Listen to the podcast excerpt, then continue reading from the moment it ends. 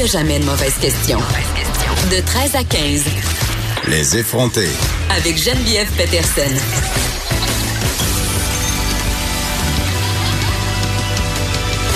Cube Radio c'est l'été, la saison des barbecues bat son plein et je suis une grande fan de barbecue. Et qui dit barbecue dit souvent euh, hamburger. Et là, euh, les fameuses boulettes Beyond Meat sont plus populaires que jamais, mais pas seulement les Beyond Meat, les substituts euh, de boulettes de viande végétarienne en général. C'est clair qu'on parle plus de celle-là parce qu'il y a une campagne de pub absolument incroyable. Mais sont-elles vraiment un choix santé, un choix écologique? Aussi, le régime FODMAP a de plus en plus la cote, mais c'est quoi exactement FODMAP? J'en parle avec Isabelle Huot un peu plus tard. On se parle de Marc Cassivi aussi aujourd'hui. Marc, euh, notre bon Marc, euh, que j'aime beaucoup, qui a jeté un pavé dans la mort hier avec sa chronique vitriolique sur le festival Juste pour ados dont on a parlé hier avec notre effronté Gabriel Jonca. Est-ce aussi superficiel et vide que le célèbre chroniqueur le prétend? On va en jaser plus tard. Euh, notre effronté Thomas Levac est ici pour donner des trucs aux artistes en devenir, donc peut-être que je vais prendre des notes. Malheureusement, on n'a pas encore trouvé euh, le président de Savoura, Stéphane Roy, qui est disparu en hélicoptère avec son fils. Ça fait déjà une dizaine de jours. Sa famille espère toujours que lui euh, et les deux, euh, que les deux hommes ont pu survivre en forêt ça m'a amené à me demander euh, est-ce que je saurais quoi faire si je me perdais en forêt? Si vous vous perdiez en forêt, sauriez-vous comment survivre? On va en parler avec Mathieu Hébert, qui est cofondateur des Primitifs. Il va être avec nous pour nous expliquer euh, quoi faire et surtout ne pas faire pour survivre en forêt avec pas grand-chose. On va aussi parler avec notre chroniqueuse Élise Jeté, qui habituellement vient nous parler de culture, mais là, je l'ai interpellée pour autre chose. On va se parler euh, d'un article qui est paru sur le mouvement Body Positive, euh, un mot très en vogue sur Instagram, il faut le dire. Mais est-ce que ce mouvement a été dénaturé de son, de son discours politique? On va se poser la question. Mais avant, euh, quelques actualités. La campagne électorale fédérale n'a beau pas être officiellement amorcée, tous les moyens sont bons pour les chefs des différents partis fédéraux afin de gagner de la visibilité. Puis certains ben, ont décidé de le faire en suscitant la controverse, comme c'est le cas euh, du chef du Parti populaire du Canada, Maxime Bernier, qui s'est fait aller pas mal euh, sur Twitter dimanche passé. Et là, euh, on devait avoir Maxime Bernier aujourd'hui en entrevue, mais il a annulé il a annulé l'entrevue quand notre recherchiste Thomas Dallaire Boudreau a dit à son attaché de presse que je désirais lui parler du tweet qu'il a fait cette semaine et lui demander son avis sur différents enjeux liés aux droits des femmes et des minorités. Il a annulé. Euh, mais je vous lis le tweet en question. Ok, C'est un tweet que M. Bernier a fait dimanche.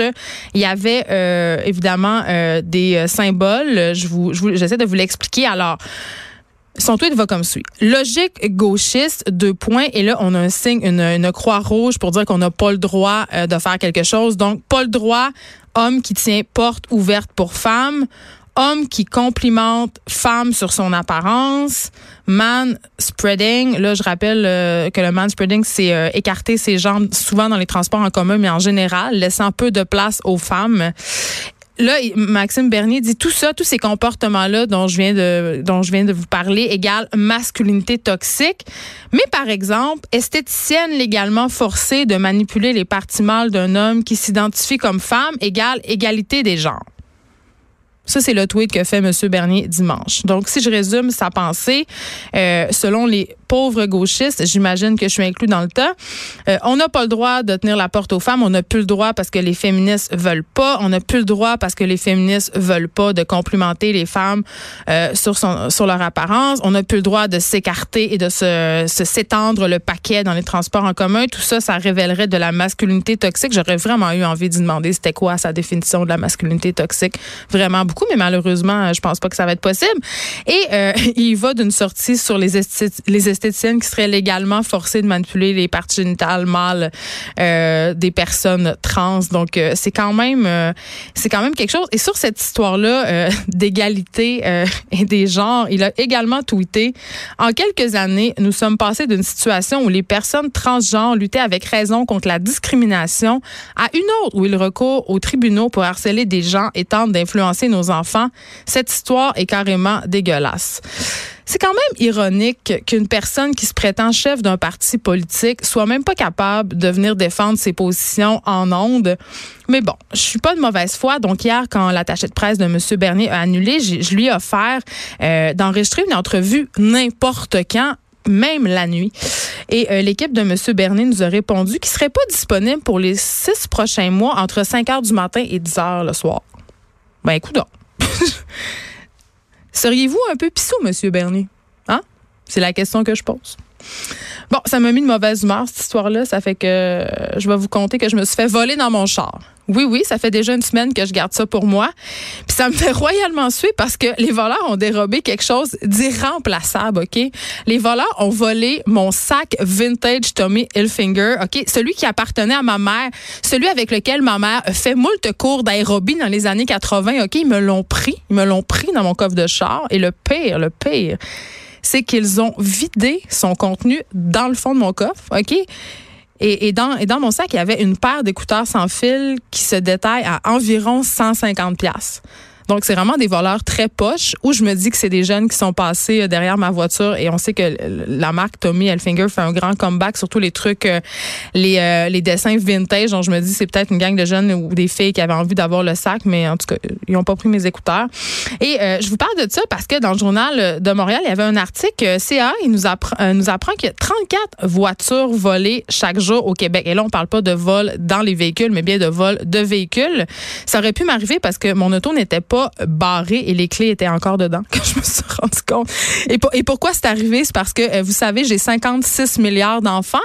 Et ce jour-là, euh, j'étais allée chercher les enfants de mon chum au camp de jour et aussi euh, le panier de légumes bio. Nous sommes des bobos du plateau. Oui, mesdames et messieurs. donc, j'étais allée chercher tout ça. J'étais rentrée dans la maison avec les enfants, les sacs. Et j'ai juste oublié de, de, prendre mes clés. Et des fois, je laisse mon auto sur, sur parc qui roule la porte ouverte puis je sors. Donc, peut-être que j'ai j'ai besoin de vacances. Mais toujours est-il que euh, ça a l'air euh, beaucoup, 34 voitures volées au Québec chaque jour, mais il faut savoir que le nombre de véhicules volés a diminué de 4% en 2018. Donc, c'est quand même une bonne nouvelle. Mais la raison pour laquelle CA est sorti, euh, c'était pour nous proposer des conseils pour prévenir et gérer le vol de voitures. Et là, je prends des notes parce que j'ai comme l'impression que ça pourrait m'arriver. la première étape, se faire voler dans son char. La deuxième étape, se faire voler son char. Donc, éviter de se garer dans un endroit isolé ou mal éclairé. Euh, mettre le bric à bras pour rendre plus difficile le remorquage du véhicule par les voleurs. Là, je savais même pas qu'il y avait des voleurs qui remorquaient les véhicules. Je trouve ça très, très séparant et je trouve qu'il y a des voleurs qui sont vraiment très bien organisé. Euh, ranger les objets précieux dans le coffre arrière. Bon, évidemment, euh, moi, je le dis souvent à la blague, même si c'est pas une blague, j'ai une Kia Rondo, donc il n'y a pas vraiment de coffre, c'est une hatchback, donc on peut absolument voir tous mes trésors. Ça m'arrive souvent aussi d'oublier mon iPhone sur le siège avant du conducteur, c'est jamais une bonne idée. Et à parté, euh, les gens qui pensent euh, que ranger les objets électroniques euh, dans la boîte à gants ou dans le coffre, c'est une bonne une bonne stratégie, mais sachez que certains voleurs ont des dispositifs pour les les repérer dans le fond, ils se promènent euh, dans votre quartier puis ils passent euh, leur petite machine. Et ici, un iPhone, un iPod, un GPS. Moi, je me suis fait voler mon GPS comme ça l'année passée. Non, je me fais donc bien voler dans mon char. Euh, parce que la personne avait sans doute un dispositif. Il était, il était bien dans mon coffre à gants. et évidemment, bien verrouiller les portières du véhicule avant de s'en aller. Savez-vous qu'est-ce qu'ils font, les voleurs? C'est la police de mon quartier qui m'expliquait ça une fois, une des nombreuses fois, je me suis fait voler dans mon auto. C'est simplement, ils se promènent dans votre rue et euh, ils essaient chaque voiture. Donc, euh, ils essaient les portes. Et si c'est si débarré, euh, ils rentrent parce qu'évidemment, briser une fenêtre, ça fait du bruit et ouvrir une porte débarrée, ça fait pas de bruit. faire buriner les pièces clés de la voiture. ça aussi, c'est quand même une astuce cool si on veut sauver les sur les mensualités d'assurance. Si la voiture, les pièces sont burinées, il y a un petit rabais auprès de votre assureur. Et là, se procurer aussi, enfin, un antivol efficace comme un système de repérage ou un antidémarreur. Moi, je suis mitigée par rapport à ça parce qu'on dirait que ça part tout le temps pour rien puis ça me gosse. Euh, il, il se passe pas un jour sans que le système d'alarme de la voiture de quelqu'un dans la rue parte parce que quelqu'un est passé trop proche ou qu'il a plu trop fort. Donc, euh, évidemment, euh, moi, ça me gosse. J'avais beaucoup la pollution sonore. Si j'étais une habitante de Saint-Lambert, je serais de celle qui ferait des plaintes, c'est clair. Mais en tout cas, fait que le CA qui nous qui nous vient avec avec des conseils nous dit qu'évidemment la première chose à faire si on se fait voler son char, c'est d'appeler la police. Logique, me direz-vous. Euh, puis contacter son assureur aussi. Euh, là, c'est l'été et on s'absente souvent pour une longue période. Donc, il y a comme des précautions supplémentaires qu'on peut prendre si on veut pas attirer l'attention des voleurs sur le tour, mais aussi sur notre maison. Genre, trouver quelqu'un pour tondre notre pelouse, s'occuper des plates-bandes. Mais ça, j'ai envie de dire, moi, les voleurs, ils peuvent pas se fier là-dessus parce que je le fais jamais. Littéralement, chez nous, la pelouse est une jungle. Je m'occupe pas de mes plates-bandes. Mais euh, trouver quelqu'un, par exemple, c'est l'hiver pour déneiger l'entrée, quelqu'un pour ramasser le courrier. vous savez, le courrier qui s'amasse dans votre boîte aux lettres, c'est jamais une bonne idée. C'est un excellent signe que vous n'êtes pas à la maison. Euh, demandez à un ami de stationner sa voiture dans notre entrée. Euh, et évidemment, et là, ça peut sembler tellement logique, mais tout le monde le fait. Moi, je le fais. Arrêtez de dire sur Facebook puis sur Instagram que vous êtes en vacances. Arrêtez de poster des photos de vos vacances pendant que vous êtes en vacances. Attendez d'être revenu pour les mettre ces fameuses euh, photos de vacances là et là ça je, dis ça puis je sais que je vais pas suivre ce conseil là parce que c'est trop tentant quand on est en vacances de poster euh, de poster les, photos de l'endroit où on est pour avoir des likes. On est toutes des bibites qui euh, qui recherchons avidement les likes. Mais pour vrai pour alerter les voleurs je pense qu'il n'y a pas meilleure méthode que de dire hey checkez moi donc à Palm je suis là jusqu'au 20 août. C'est comme la moins bonne stratégie. Les policiers euh, ne cessent de nous le répéter à chaque année et pourtant, on n'écoute rien une nouvelle euh, pilule du lendemain. OK? Euh, il y a juste une sorte de pilule du lendemain. En fait, il y avait juste une sorte de pilule du lendemain qui était euh, disponible dans les pharmacies, qui était remboursée par l'assurance maladie du Québec. Et là, ben, ça sera plus le cas. Il y a un nouveau contraceptif oral qui est offert dans toutes les pharmacies de la province. Et là, la chose qui est vraiment, vraiment intéressante, c'est qu'il prévient la grossesse s'il est pris dans les cinq jours, donc 120 heures, suivant la relation sexuelle ou les relations sexuelles non protégées, ou encore, ça peut arriver si la personne oublie de prendre sa pilule contraceptive ou si le condom a brisé. Bref, si on n'est pas certaine euh, de sa contraception. Puis en comparaison, les autres comprimés qui étaient sur le marché, ben ceux-là, il fallait, c'était trois jours maximum. Et plus on attendait, plus l'efficacité de la pilule s'amenuisait. Donc, euh, c'est quand même une excellente nouvelle. Et euh, un autre truc que je trouve vraiment cool avec cette nouvelle pilule du lendemain, et là, je, là, je veux juste le dire parce que je suis certaine que des gens qui vont dire, mais c'est pas un moyen de contraception. Non, non, on le sait. C'est pas un moyen de contraception, OK? Sauf que c'est un bon moyen pour justement pas aller euh, avoir recours à l'avortement. On sait que c'est jamais le fun. Donc, c'est une première étape. Donc, c'est une bonne nouvelle que ça soit disponible partout, que ça soit remboursé par la RAMQ. Et cette nouvelle pilule du lendemain-là, elle s'appelle Ella. Et euh, un truc vraiment intéressant, c'est qu'elle sera euh, adaptée, si on veut, aux personnes qui ont un indice de masse corporelle plus élevé. Donc, les personnes qui sont en surpoids, parce qu'on sait euh, que la pilule du lendemain traditionnel était moins efficace pour ces personnes-là. Et là, juste parce que je suis une mère de famille et que je veux votre bien, j'en profite pour vous dire que cette contraception-là égale euh, orale d'urgence, elle ne protège pas contre les infections transmissibles sexuellement euh, et par le sang, ni contre le VIH. OK? Prenez des notes. Ça vous protège pas. Euh, avant de, de parler avec Isabelle Huot, j'avais envie. C'est un truc, là. Écoutez, c'est digne d'un film d'espionnage ou d'une balado de Normand Lester. Faites votre choix. à un tel point que je croyais que c'était une fake news, OK? OK les cerveaux, c'est dans la presse que j'ai vu ça. Le, titre de l'article, c'est Les cerveaux de diplomates américains en mission à Cuba ont été modifiés. Juste là, juste là, ils m'ont, OK, clickbait de la mort, je veux savoir qu'est-ce qui s'est passé. Mais c'est une histoire vraie, cette affaire-là, OK? Euh, les cerveaux d'une quarantaine de diplomates américains qui ont été victimes de phénomènes mystérieux à Cuba, OK? Euh, mais là, c'est vrai, là. C'est des scientifiques qui ont analysé les cerveaux de ces diplomates-là qui ont été déployés et ramenés. En fait, c'est des gens qui ont été déployés entre 2016 euh, et 2018, principalement des gens qui avaient des postes à la Havane. Donc, ce sont des diplomates, des membres de leur famille. ils ont souffert de divers maux, incluant, mettons, des problèmes d'équilibre des vertiges, des problèmes de coordination, problèmes de mouvement avec leurs yeux, beaucoup d'anxiété, irritabilité et euh, ce qu'ils ont appelé, euh, ben, il y avait un peu de la misère à le définir, mais ils appelaient ça une espèce de brouillard cognitif. OK? Mais ce sont, il y a des scientifiques qui se sont penchés sur ces cas-là. Et vraiment, après l'analyse de, des symptômes et de leur cerveau, ils, sont, ils en sont vraiment venus à la conclusion que le cerveau de ces personnes-là ont subi quelque chose qui a causé des changements. OK? Fait la scientifique qui s'appelle Rajini Verma dit c'est pas imaginaire, ça s'est produit dans, dans leur cerveau, mais on comprend pas encore qu'est-ce qui s'est passé. Ils ont réussi à prouver que c'était pas dû à des antécédents médicaux.